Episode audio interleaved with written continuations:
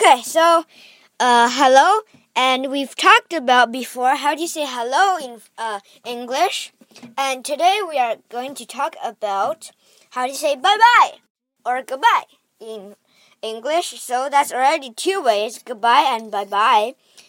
Uh, you could say this with to your neighbor or your friend, or to your friend.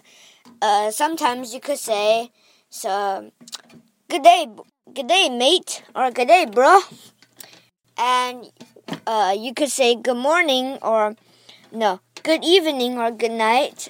Uh, like the time of day like saying bye bye with the time of day.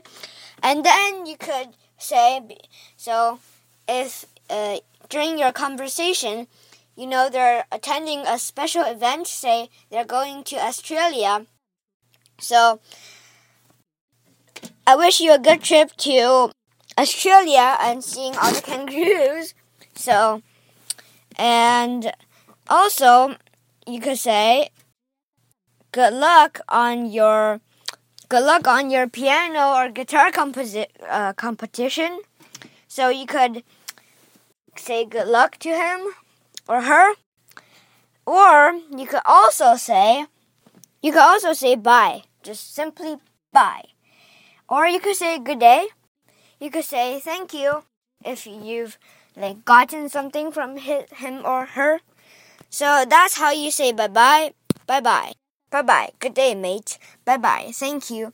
Good night. Good evening. Good morning. Good luck on your uh, a tournament. Whatever. Bye.